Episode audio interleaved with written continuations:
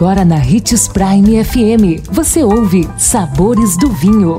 Todas as notícias e informações para quem ama o mundo do vinho.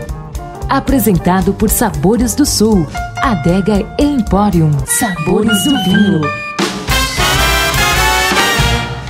Olá, uma ótima quarta-feira para você que nos acompanha aqui pela Prime FM. Eu sou Marlon Menegatti, sommelier internacional da adega Sabores do Sul.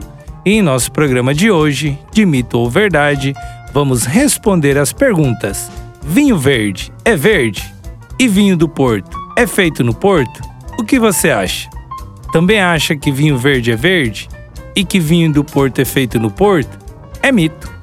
Vinho verde não é verde e vinho do Porto não é feito no Porto. Então, nenhuma coisa nem outra.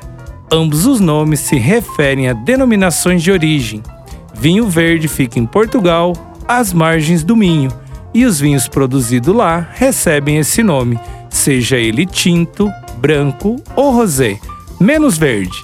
E o tão famoso vinho do Porto, na verdade, é produzido no Douro.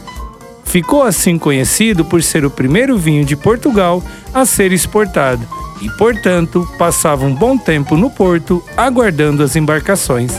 Nossa dica é: Faça suas próprias harmonizações com um belo vinho do Porto, com chocolate de preferência, e deguste um excelente vinho verde chamado Mito, harmonizando com um salmão grelhado.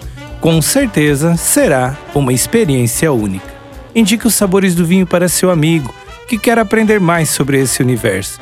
Todos os nossos programas estão disponíveis em nosso canal no Spotify. Lembrando sempre de degustar com moderação e, se beber, não dirija